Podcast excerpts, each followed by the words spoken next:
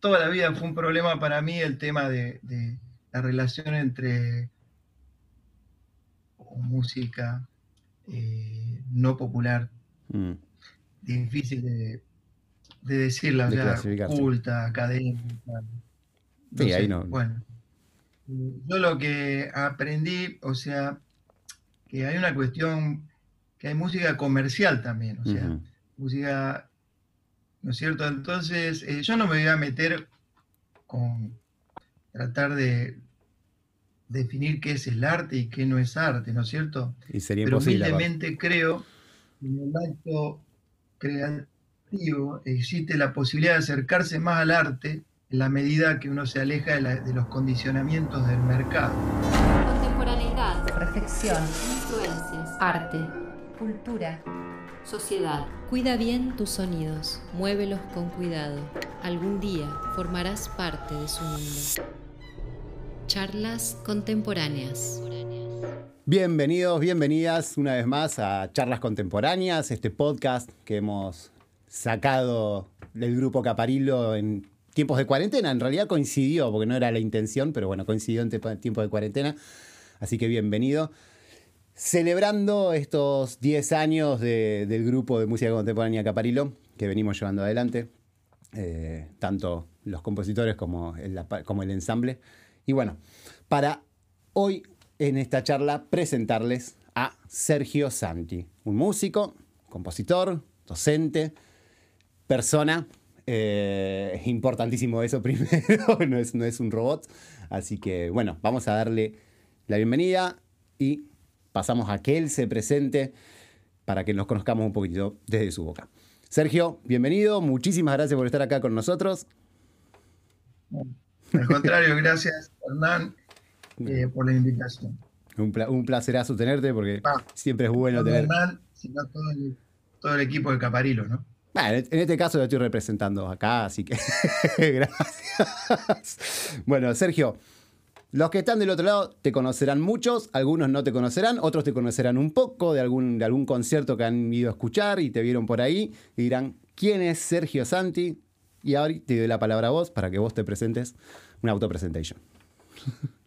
Bueno, eh, yo soy eh, nacido en Venado Tuerto, una ciudad al sur de la provincia que acá se conoce en Rosario, pero en otros lados no tanto. Eh, nací en el año 1961 eh, y viví allí con mis padres hasta que me tocó el servicio militar eh, y luego de eso me vine a estudiar a Rosario y bueno, y en el periodo de estudio fue también el periodo del proceso de mudanza hasta que me quedé aquí en Rosario viviendo. Ya estás rosarinizado entonces, rosariganicinizado, no sé ni cómo se dice. Alguna vez lo aprenderé ese idioma. Bueno, Sergio, eh, como ya te dije antes, un gustazo. Ahora te vamos a conocer un poquito más la parte tuya, que es la musical, ¿sí? Eh, tu forma de pensar, tus ideas y cómo, cómo te pones vos con este arte tan raro y bonito a la vez, ¿no es cierto? Pero vamos a empezar primero abriendo así a modo de, de rompehielo con una no pregunta en sí, porque no es una pregunta. Yo te voy a decir dos palabras que en realidad son tres, porque bueno, uno es son un nombre que tiene dos palabras y vos vas a contar la relación de esas dos cosas. Y te voy a decir de esas dos palabras: sintetizador y venado tuerto.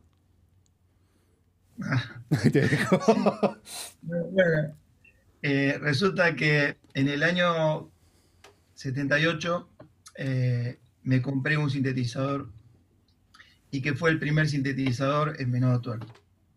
Eh, como yo hacía música popular, entonces, digamos, los sintetizadores, el Minimoog precisamente, era muy atractivo para mm. todos nosotros.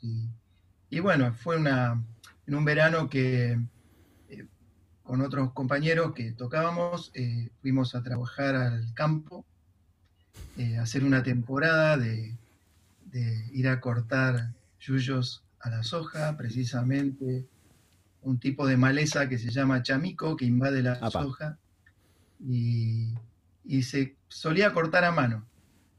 Un laburito. Solían venir cuadrillas del norte, eh, y como estábamos en relación con el padre de alguno de, nuestros amigos, tenía, trabajaba en una empresa de agroquímicos, algo así, nos eh, posibilitó encarar ese trabajo que pagaba muy bien. O sea, ah, para nosotros era muy bien pago, Entonces ahí ahorré el dinero para comprarme un humilde sintetizador que no llegaba a ser como el mínimo, era un Yamaha CS10.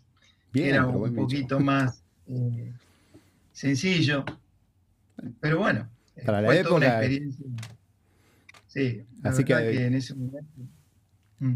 Abriste ahí esas puertas en, Venado Tuerto hacia los sonidos electrónicos, por así decir. Claro, sí. el campo, del campo te dio al final, te dio de comer en ese, en ese momento. O sea que vos te originaste básicamente en música popular. O sea, ¿estudiaste música, algo? ¿O simple fue, me gusta este cinte, me junto con mi amigo a tocar y le mando? Y nosotros, eh, eh, digo nosotros, eh, con un grupo de, compañeros del secundario que nos gustaba la música, armamos un conjunto. primero tocábamos canciones de los Beatles, todo de oreja, completamente. Ah, orejero pleno. Y después, esto a los 15 años, debutamos a los 15 años en un cumple. Y había, me acuerdo en ese entonces yo no tenía nada, entonces había un piano en ese lugar y por eso pudimos tocar. Eh, después, eh, eh, yo fui a un colegio técnico, o sea que fuimos hasta, los, hasta el año 79, fuimos compañeros, y entonces nos gustaba mucho la música progresiva, mm. esos grupos, o rock sinfónico, suelen decir, pero no era tan rockero lo que nos gustaba, sino, y yo, yo admiraba mucho esas composiciones, ¿no? 70 horas la canción. Yo quería hacer las mías. Entonces, digamos, las hacía. ¿Eran, cosas de ustedes lo que tocaban o hacían ahí unos Emerson, unos IS tocaban? No, no, bueno, para eh, eh, apenas si podríamos haber tocado algunos temas, los más sencillos de esos grupos, de Pink Floyd, suponete, mm. pero después teníamos nuestros temas, sí, eh, hemos tocado un repertorio completo con temas nuestros. Bien, bueno, o sea, ahí estaban a, la par de Pablo el enterrador ahí haciendo el progresivo. Genial. No sé, no sé y, sí, hacíamos todo así de, intuitivamente, o sea. Bueno, pero es, todo un logro, porque encima de esa música es una música compleja, hacerla de oreja, no es que estabas tocando un blues sin desmerecer al blues, que es una música preciosa, pero es un poquitito más tranca. Por ahí esa música es un toque más compleja para, a la hora de la creación también a nosotros nos gustaba esa complejidad y queríamos hacer temas complejos. Obviamente no teníamos las herramientas, digamos. Se la rebuscaban y va. esa era la forma.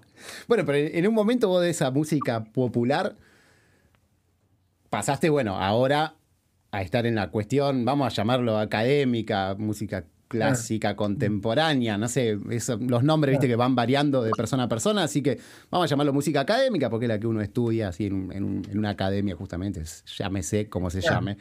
Y esa, ese, ese paso de la música, vos decís, estabas en Venado, con tu cinte, con tu Yamaha, haciendo unos rock sinfónicos, buenísimo, pero todo de oreja. En algún momento cambiaste a Rosario o el cambio se dio en Venado, lo encontraste vos ¿O fue una búsqueda que dijiste, quiero ir por acá porque esto me interesa? ¿Escuchaste un ruidito por algún, en alguna obra? Dijiste, esto me llamó la atención. ¿Fue búsqueda o un encontronazo? ¿Y dónde fue? Eso es importante. Claro. Eh, bueno, como, como todo el mundo, cuando termina el secundario, bueno, o, estudias o trabajás. Entonces, eh, yo quería estudiar música y quería estudiar formalmente. Entonces, eh, Rosario era lo posible para mí y conocía la escuela de música porque ya había dos venadenses más grandes que yo que estaban estudiando, entonces tenía conocimiento.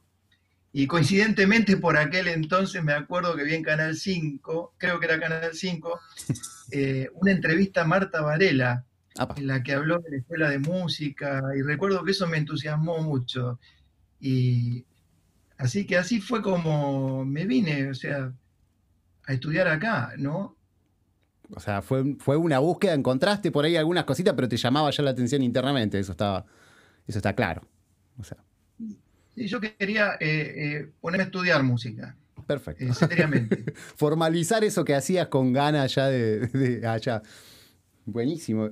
Y en ese momento vos me dijiste, estabas tocando las, las teclas, como le decimos a veces los tecladistas. Estabas con las teclas ahí, que es una cosa, y ahora sos, si bien obviamente seguro, después vamos a ver, tú seguís tocando, ¿no es cierto? Por placer, porque uno no deja de tocar sus instrumentos, pero básicamente, o sea, yo al menos cuando te conocí a vos, te conocí como Sergio Santi, compositor. O sea, que en algún momento vos pasaste de una cosa que es un ser instrumentista a sentarte en una partitura, tranquilo, o, lo que fuese, una compu, ¿no? A, hacer tu obra vos. Ese, ¿Cómo fue ese cambio? ¿Qué decisión? ¿Por qué? Eh, bueno, eh, como generalmente ocurre eh, en música popular, yo no concebía la composición sin ser instrumentista. Mm. no, sabía, que existía la, carrera composición como es realmente, ¿no? Claro.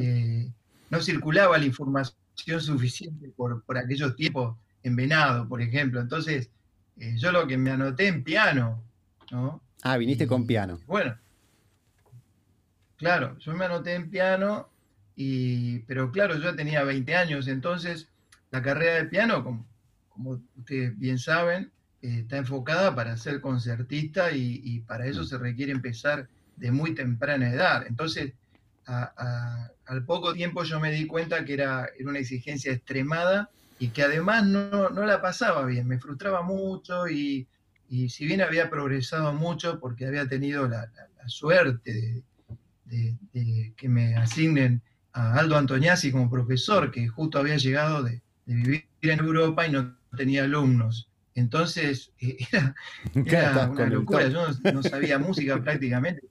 Pensando que tenía un profesor que estaba como para alumnos avanzados. Estaba en otro mundo ya. Pero bueno, eso, eso me alentó muchísimo porque, claro, yo, yo quiero tocar como este tipo. Digo, yo lo veía y porque a mí me gustaba tocar, obvio, me gusta tocar. Bueno, así fue como estuve un tiempo, o sea, estuve eh, unos años estudiando piano y a la par estudiaba en particular, eh, en clases particulares, con Dante Grela, armonía y contrapunto. Ah. Bien, en ese, entonces ahí fue, esa fue la transición, ahí en ese, desde un compositor, desde un piano. Después, perdona, Perdóname, sí. Eh, lo que mm. ocurrió que, bueno, llegó un momento, o sea, eh, propio de la madurez, uno se da cuenta que, tiene más afinidad, o sea, yo me di cuenta que tenía más afinidad con el aspecto creativo y, yo pensaba que eso no me frustraría, porque a mí me frustraba mucho, eh, por ejemplo, que si yo dejaba de tocar el piano, eh, perdía dedos, como quien dice, ¿no? Perdía sí, sí, sí, sí, Entonces, después no me salían. Entonces, en cambio, yo pensaba, eh, si yo escribo una partitura, por más que la abandone, la partitura no se borra, queda escrita. Yo lo pensaba de esa manera. Una cuestión de, de, mantener el recurso era. Después, después no es tan así porque cuando uno escribe algo, o sea, cuando va tan en profundidad, después volver a meterse lleva todo esto un proceso, no es que eh, ahí inmediatamente te refresca hasta lo más profundo de lo que hiciste, sino que también hay que entrar de a poco y lleva un tiempo, ¿no? Sí, sí, sí, es la, la, vuelta después. Pero bueno, está, está bien, porque fuiste con una cuestión bastante concisa, es decir, no perder nada, o sea, no dejo de tocar y pierdo el dedo, no, la partitura está por ahí y bueno, después te diste cuenta que no. Pero, por otro lado, me daba cuenta que, yo la pasaba mejor, digamos, o sea, haciendo los ejercicios de armonía, de contrapunto, eh, y, bueno, y siempre tuve esa inclinación más, eh, a lo creativo. Ya te digo, me gustaba tocar el piano porque en mi casa había un piano y, fue el contacto con la música. Mm. Pero también eh, me gustaba dibujar, me gustaba escribir, o sea, tiene que ver el diseño. Eh, en el colegio técnico me gustaba hacer los planos y esas cosas, ¿no? entonces encontraba, encontraba más afín por el lado de la composición y allí fue que me cambié de carrera. Bien, un buen cambio hiciste porque no, sé cómo, no sé cómo eras como pianista, pero al menos compositivamente la verdad que dio sus buenos frutos ese, esa decisión, así que sabia decisión. pero bueno, vos ya tenías una conexión dentro de esto popular, como contaste antes en la, en la historia del cinte, o sea, vos venías ya con una cuestión tecnológica, pero era más que nada referida netamente a lo instrumental, o sea, un sintetizador en esa época era poco más, no estamos hablando de los grandes aparatos que usaba Stockhausen y esa cosa tiempos antes, anteriores, ¿no? Pero un sintetizador era más que nada para hacer música popular, se habían creado, ¿no? O sea, ahí, como decíamos, lo teníamos Rick Wakeman usando sintes netamente, ¿cómo decirlo? Para sentidos o armónicos o melódicos. Pero bueno, vos te encontraste en algún momento también que el sonido, que lo electrónico, también podía ser la obra en su totalidad. No sé si me explico bien cómo, lo que quiero preguntarte. ¿Sí? ¿En qué momento vos viste, sentiste que lo electrónico, lo digital, como es ahora, podía ser la obra en sí y no solo un instrumento más? Sí, te cuento que desde el comienzo estuve vinculado con la música contemporánea eh, a través del grupo Clank. Bien. Un grupo de compositores e instrumentistas. Eh, eh, todavía no me había deshecho yo el sintetizador este, aunque ya lo mm. consideraba obsoleto, porque en los 80 ya habían aparecido los, los sintetizadores polifónicos, este era monofónico. Así, era derecho. Eh, por ejemplo. Y, ya estaba por salir la síntesis por FM, que era completamente digital. Bueno, entonces, eh, pero claro, eso es música popular, uno estaba enterado, pero dentro de la música contemporánea, eh, acá en Rosario, claro, mi sintetizador eh, servía, digamos, porque tenía otro uso, ¿no es cierto?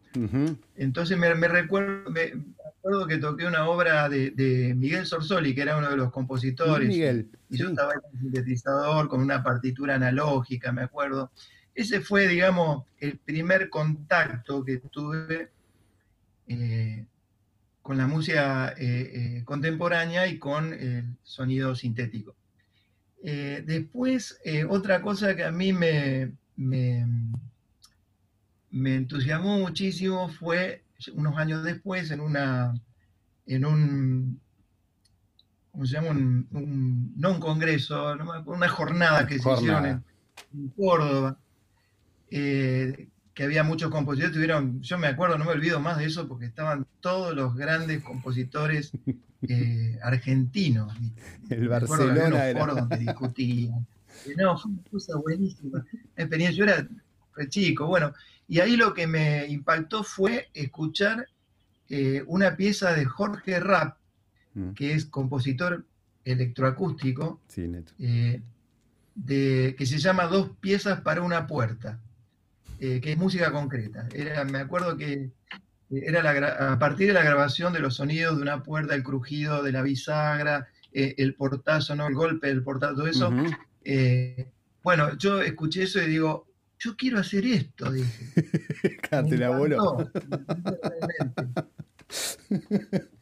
claro, qué raro cuando te encontrás con esa experiencia de que un sonido es mucho más allá porque te dispara para cualquier lado. En este caso, si estás sentado ahí con todos los monstruos de, la época y escuchás una obra que te quiebra el cráneo y es con una puerta. decís, pero una puerta es la que abro yo todos los días. Entonces, desde ahí, sin tener mucha claridad, digamos, eh, pero ya me estaba eh, eh, inclinando al sonido más que, que, que, otra cosa, ¿no es cierto? O sea, al sonido como materia, ¿no es cierto? Claro, sí, sí, como, una herramienta. la música podía ser sin notas, digamos. claro, venía entendiendo la música que era, podía ser un sonido solamente. Por eso oí como una, frasecita de Satie que dice, ¿no? Que en el futuro la música será un solo sonido. Esa era una cosa que había dicho por ahí en su momento, no sé, supongo en ese momento no había, no había cinte, no había nada. Es, como digamos, Satie murió en el 25 Así que, pero bueno, yo pues soy muy fan de, este muchacho. y bueno, en estas en estas muchas ideas. ¿Eh? Me disparó muchas ideas, obviamente. Sí. O sea. Sí, hoy, hoy conocemos bastantes cosas con esos avancecitos que tiró. Pero bueno, yo lo que te quería preguntar ahora era, obviamente la tecnología no solo fue avanzando en la cuestión sonora, en instrumental, en estas cosas, sino que avanzó en todo sentido. Obviamente ahora, por ejemplo, estamos hablando gracias a una situación tecnológica nueva, eh, que es esto, la Internet. Bueno, no nueva, pero bueno, la Internet también fue avanzando mucho.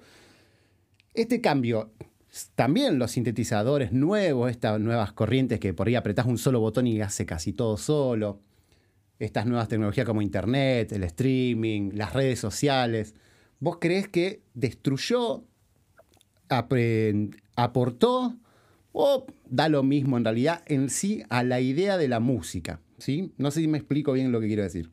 O sea, en la Internet, los avances, todas estas nuevas tecnologías que simplifican un poquitito un montón de cosas, ¿han aportado o han quitado? Mira, eh, depende por qué lado, ¿no es cierto? Mm.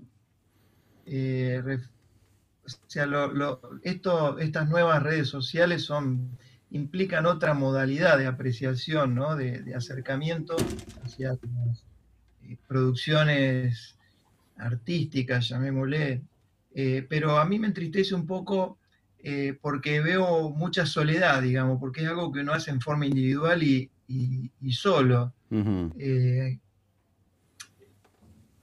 yo creo que el aislamiento este que estamos viviendo ahora por el tema del COVID, que sé yo, eh, nos está familiarizando más a todos con estas experiencias virtuales en soledad. Eh, y tal vez esté acelerando un poco, digamos, eh, los desarrollos, por ejemplo, en el mundo virtual, ¿no es cierto? En cuanto al sonido, lo que sería sonido multifocal binaural, ¿no es cierto? Eh, multifocal, pero con auriculares, con solo dos parlantes, lo que seguramente aumentará las posibilidades eh, para el arte sonoro electroacústico. Eh, no solo en el aspecto creativo, sino también en cuanto a la posibilidad de circulación de las obras. Claro. pero, pero justamente, insisto, lo que a mí de alguna forma me yo creo que es eh, ineludible ese destino, digamos, pero me, da un poco de tristeza el tema, me da como una sensación de soledad, digamos, de no, de, no poder compartir la experiencia, ¿entendés? Claro, estamos aislados. No sé si contesté la pregunta. Sí, sí, sí, totalmente. Porque, o, parcialmente. No, no, porque está bien. para lo que entendí es que vos me estás diciendo que dio un avance, obviamente, en esto de de que obviamente tecnológicamente va a haber nuevas, nuevas cosas en el mañana, acá tal vez más cercano, no tan futuro, eh, pero a la vez sí, nos ha alejado. Sí, claro, claro. Eh, el mundo virtual, a mi manera de ver, es como una amenaza a la vida social de alguna forma. Claro, porque ahora, y ahora experiencias Si te llevo para ese lado. Pero no una cosa pero no quiere decir que dejen de existir, o sea, es, es una preocupación totalmente mía, personal. No, pero, pero puede ser una posibilidad también, o sea, no es algo, no es algo tan errado tampoco. Pero bueno, vos tenés esa, esa, esa, en la música, ¿en qué momento vos encontrás esa especie de, de unión? O sea, porque vos, los compositores, por ejemplo, vos te sentás, si bien, bueno, tal vez buscas la ayuda de un, si quiero componer para violín y electrónica y querés hacer tal cosa en el violín, no sabés, como no sos violinista, no tenés por ahí el recurso de esto se podrá hacer. Entonces, bueno, tal vez te contactás un poco con un, con un músico para em, pulir cuestiones de la interpretación, de lo que es de las posibilidades del instrumento. Pero el compositor también es una cuestión solitaria, por así decirlo. Vos estás sentado, con una con tu experiencia. ¿Y en qué momento vos ves que el compositor se, junta con, con se sociabiliza, por así decirlo? ¿En qué momento vos sentís que eso sucede? Bueno, por eso creo que,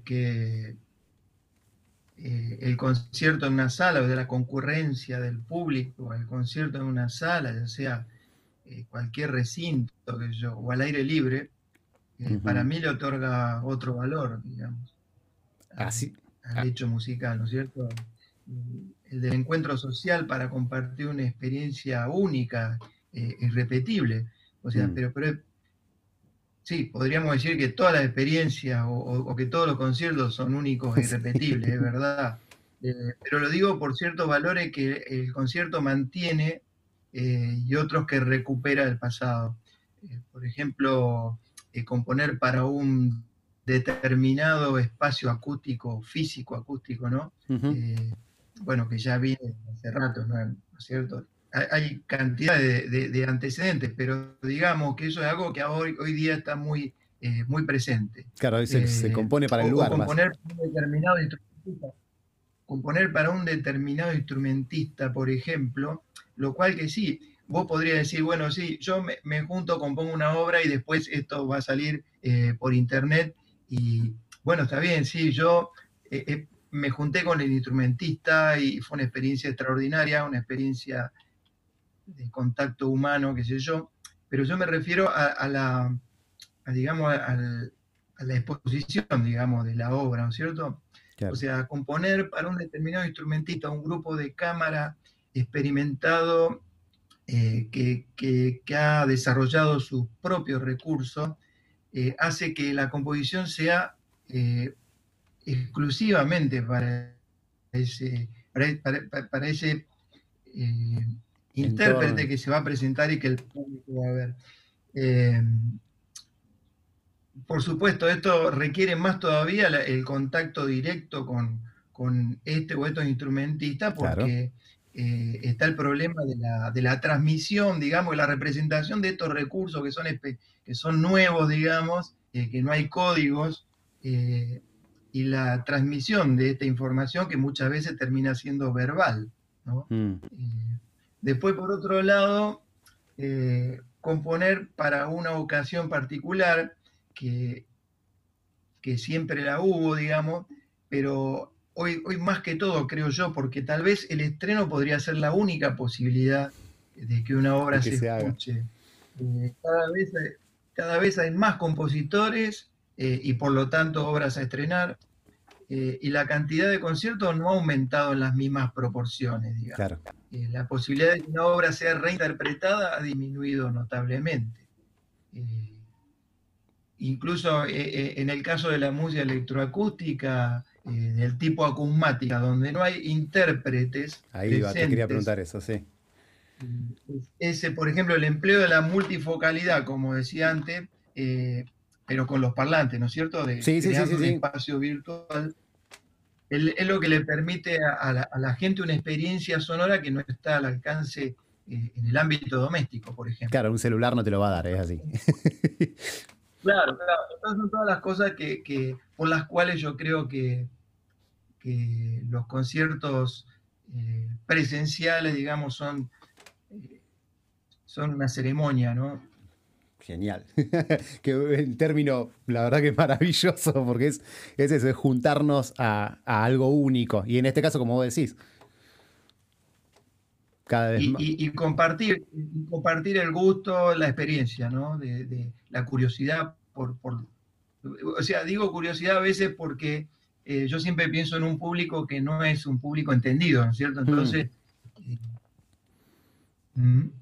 y, bueno, ahí yendo a ese lado, o sea, vos viendo todo lo, inmediato y lo mediático a la vez también de, las músicas eh, populares, vamos a decir, bueno, pero también podríamos ya englobar dentro de las músicas populares a un Mozart, un Beethoven, un Bach, porque la verdad que del, no sé, 100% de los conciertos que se deben hacer, al menos acá en Rosario, eh, contemporáneos, son solo de las agrupaciones o de los compositores individuales que hacen un conciertito así, pero en las grandes salas y en eso la mayoría de, los conciertos son, no pasamos del 1900, con mucho amor, quiero decirlo. en ese momento, ¿vos cómo sentís que se podría llegar a hacer estas nuevas corrientes estéticas. Eso, la inmediato, lo mediático, lo, popular, ¿vos crees que aplana por ahí el acercamiento del que no conoce? Porque es la verdad, o sea, por ahí no lo conoce. Eh, encontrarse con esta música que no vamos a encontrar una melodía tan, tan clara, no vamos a encontrar una armonía conocida, ¿no? O sea, nuestra oreja no se va a sentir cómoda en ningún momento. ¿Me explico bien lo que quiero decir? Eh, sí, creo que sí. Eh, yo, eh, a mí me cuesta, como, como toda la vida fue un problema para mí el tema de, la relación entre música eh, no popular, mm. difícil de, decirla, de culta, académica. Sí, ahí no. Bueno, yo lo que aprendí, o sea, que hay una cuestión, que hay música comercial también, o sea, música, ¿no es cierto? Entonces, eh, yo no me voy a meter con tratar de definir qué es el arte y qué no es arte, ¿no es cierto? Y sería Pero humildemente creo que en el acto creativo existe la posibilidad de acercarse más al arte en la medida que uno se aleja de, los condicionamientos del mercado. Mm. Eso es lo que es una cosa que me, llevó mucho tiempo madurar. Quizás otro ya de entrada no, no tiene ese problema. Pero yo como venía de la música eh, popular, ya digo, o comercial, eh, porque habría que hacer una diferencia ahí. Sí, también es de verdad. Eh, entonces, cuando yo compongo, o sea, que pienso en un público no especializado, o sea, tengo que despertar el interés, digamos, de, o sea, a mí lo que me interesa es llevarlo a lo que a mí me interesa, que es el sonido. Hmm. Pero, ¿cómo llevo a un, eh, digamos, eh, espectador a, escuchar el sonido que no está acostumbrado y que no entiende eso? Como... Entonces, busco la manera a través, muchas veces, de emplear algún recurso eh, que sea eh, habitual, digamos, que sea del hábito de escucha eh, eh, del público en general, y eso tiene que ellos constantemente están difundiendo, digamos, que es música popular o música mínimamente tonal, o sea, de, sistema temperado, modal, tonal, ¿se entiende lo que? Sí, sí, sí. Entonces eso funciona para mí como una puerta de entrada ¿eh? Eh, a escuchar eh, lo que es, digamos, el, como se llama, la, materia sonora, digamos, un, fenómeno, pero, pero que está organizado en este caso por mí, ¿no es cierto? Exacto. ¿Mm? Genial, genial. O sea, lo, tratás de, tratás de acercar a la gente y eso está bueno porque por ahí no pasa siempre. Muchos, viste que es más, les gusta esa distancia eh, que se genera a veces con esta música. no, porque el pensamiento, bla, Hay gente que está pretendiendo la distancia y, lo ideal es acercar. si no, siempre va a seguir siendo una música para pocos. Yo estoy del lado de acercar, pero sin hacer concesiones, eh, o sea, no, no. esto, esto que podría parecer una concesión, el hecho de, de acudir a una cita o algún fragmento pero para mí es un desafío también, porque eso te puede dar vuelta el trabajo, o sea, eh, hacer dar eso a otro, una modular, digamos, de un, de un tipo de contexto a otro, eh, eh, es justamente un trabajo que siempre me pareció interesante en, en la creación, digamos. Perfecto. Bueno, y ahora hablando de creación, vos, Sergio Santi. Hoy vamos a hablar hoy 2020. Porque, bueno, obviamente hay compositores que sabemos que han cambiado a lo largo de su, historia. Yo que sé, Stravinsky, que ha tenido un periodo tal, otro periodo tal, a los dos meses otro, a los dos meses otro. Y hay otros compositores que son más estables, encontraron su sonido, por así decirlo, y se quedan en ese camino y van por ahí, que las dos formas son loables. Vos, hoy, Sergio Santi, te encontrás, decís, quiero hacer una obra, o necesito, o te encargan una obra X, eh, y la tenés que hacer te parás y decís, ¿bajo qué, por decirlo, estética, cómo te enfrentás a la obra? Hoy, Sergio Santi, ¿quién, eh, ¿qué estética elige a la hora de empezar a hacer una obra? Si es que se puede definir, o más o menos tratando de definirla, obvio. Sí, yo no sé si estoy enrolado en alguna estética en particular.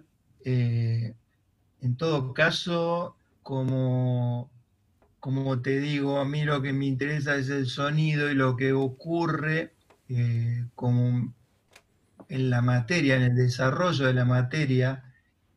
Eh, te podría decir, yo me sentí muy afín a, los compositores espectralistas, o sea, que fueron considerados espectralistas en la década del 70 y el 80. pero claro, el espectralismo, o sea, es muy amplio, o sea, es encarar la música de distintas maneras, pero siempre poniendo el foco justamente en el fenómeno sonoro, ¿no es cierto?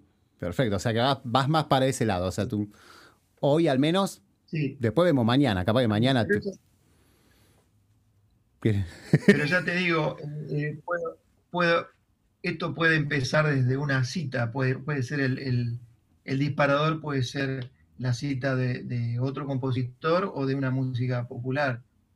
Bien, o sea que eh, en base a ese, a ese ese gatillo, por así decirlo, que es el que te, lleva a vos a componer, después buscas ahí esa, esa estética. O una alusión, mm. incluso ni siquiera una cita, una alusión, por ejemplo. Genial, porque ahora lo que vamos a hacer ahora, vamos a hacer escuchar un, fragmento de una obra tuya, ¿sí? La obra se llama Cadencia y Memoria, perdón. no vamos a decir nada por ahora, porque vamos a ver si nuestros escuchas, no sé cómo se dice, nuestro, nuestra audiencia se da cuenta de algo. Vamos a dejarlo ahí, ¿sí? Vamos a escuchar entonces ahora cadencia y memoria y después vamos a hacer el inverso ahora. Después de eso, así no spoileamos nada, vos nos contás de dónde viene esta obra o a qué o qué refiere, a qué guiño hace. ¿Sí? ¿Te parece, Sergio? Sí. Buenísimo. Vamos entonces, escuchamos Cadencia y Memoria de Sergio Santi.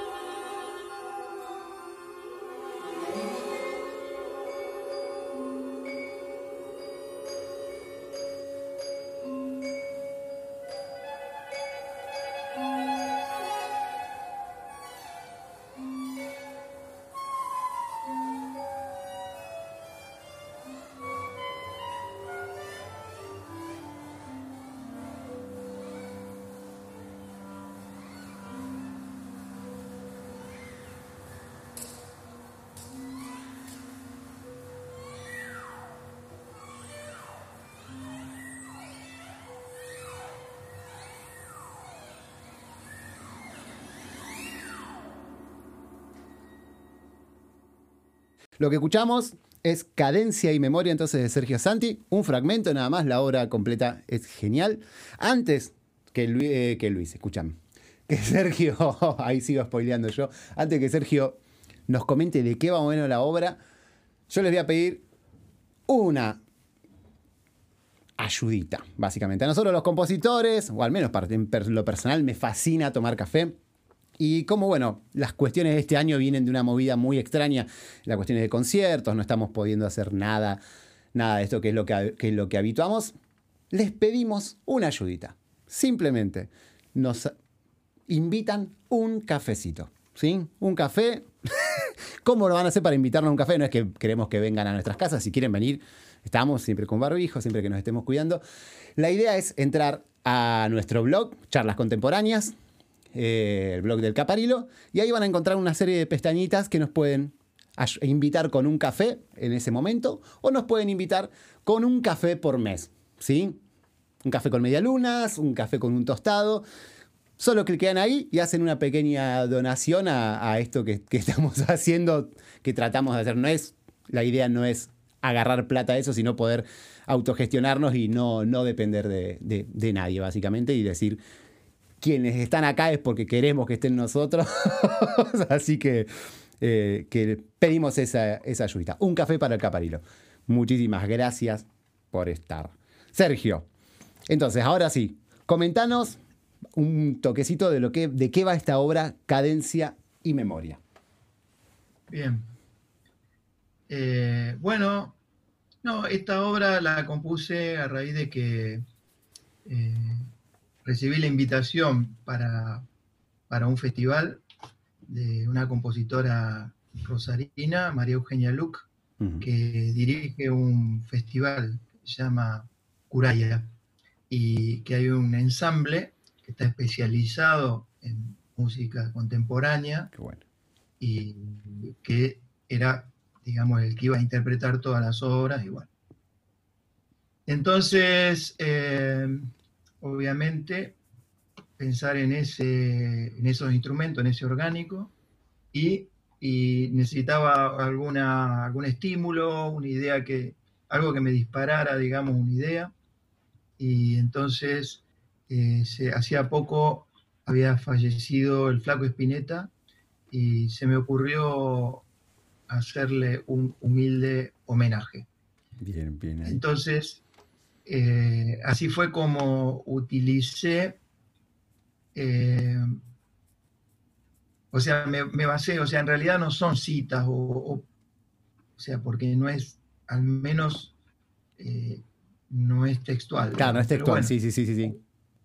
Hay alusión a, a dos fragmentos, uno de cada, de cada tema instrumental del Flaco Espineta, de dos temas instrumentales del Flaco Espineta, uno que se llama Dale Gracias, que es un tema que empieza con un arpegio de piano, y el otro es un tema que se llama tema de Elmo Lesto, que, según tengo entendido, eh, Spinetta se lo dedicó al artista plástico eh, del famoso de los grabados Escher.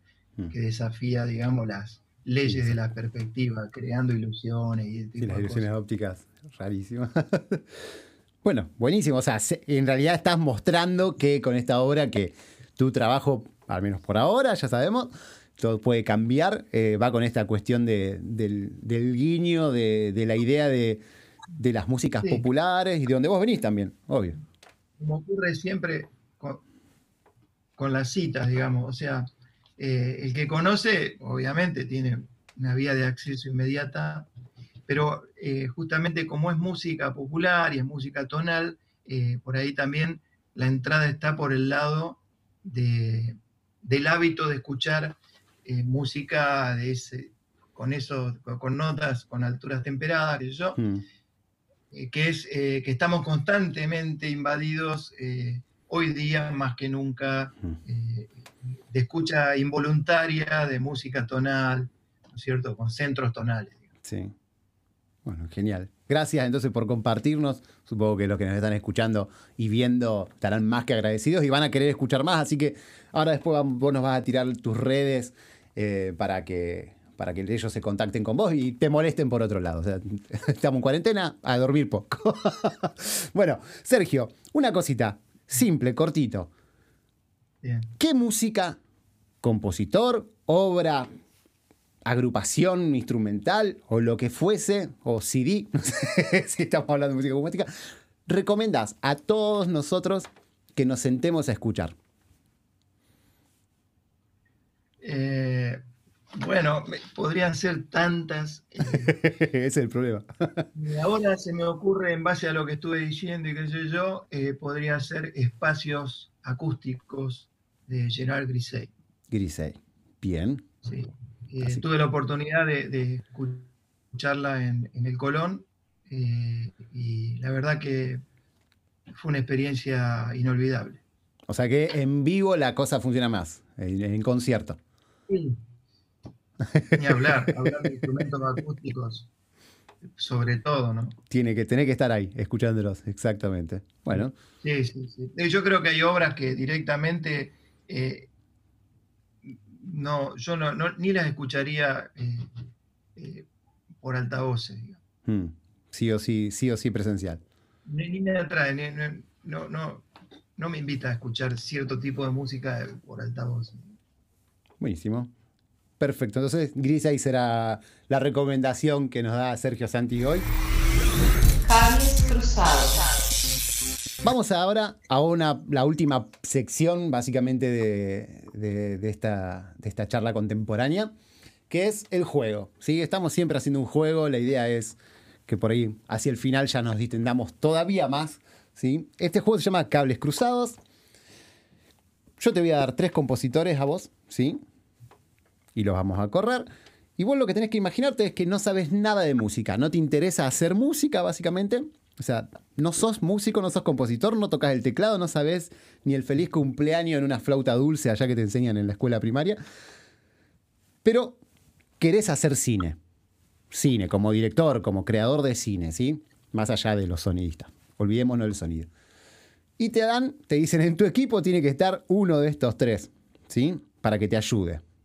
Yo, eh, Ligeti, porque además de que ya fue usado en el cine, pero no es porque en el cine, sino porque me gusta mucho la música de Ligeti, eh, sobre todo la, que produjo en la década del 60, ¿no es cierto? Obras como Atmósfera, Lontanos, El Requiem, mm. eh, Luz Eterna. Eh, me gusta ese tipo de exploración, lo, lo que logró Ligeti, y yo creo que se prestaría mucho para... Para el cine. Bueno, de hecho, Kubrick ya se dio cuenta hace rato de eso. Está bien, está muy bien. Bueno, así que Ligeti como, como cineasta, Sergio Santi director, Ligeti ayudante de dirección ahí, para, para que te ponga una onda. Nos siguen a nosotros en YouTube, en Charlas Contemporáneas. Pueden ir a nuestro blog, Charlas Contemporáneas también. De nuestro lado, muchísimas gracias por estar en ese lado. Sergio, a vos, infinitamente, infinitas gracias. Eh, fue un placer todo el proceso entre que hicimos la entrevista y esta entrevista en, particular. La verdad que un gustazo. Igualmente, yo lo disfruté un montón y, te agradezco por la amabilidad y todo. Chao, Sergio, muchísimas gracias. Si te gustó este episodio de Charlas Contemporáneas, compartilo con tus amigos y no olvides seguirnos en nuestras redes sociales.